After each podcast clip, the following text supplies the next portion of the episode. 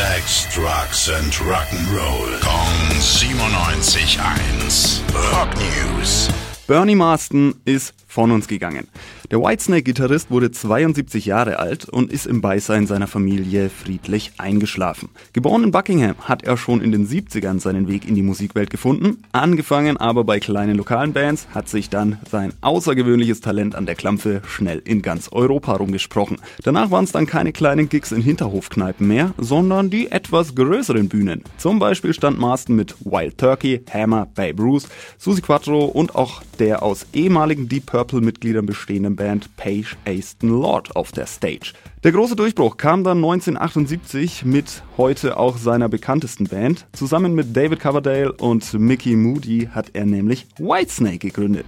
Vier Jahre lang hat Marston den Sound der Hardrocker maßgeblich geprägt und war als Co-Songwriter auch für alle großen Hits der Band mitverantwortlich. Bernie Marston, einer der ganz Großen, verlässt die Bühne für immer und wir sagen Rock in Peace. Rock News.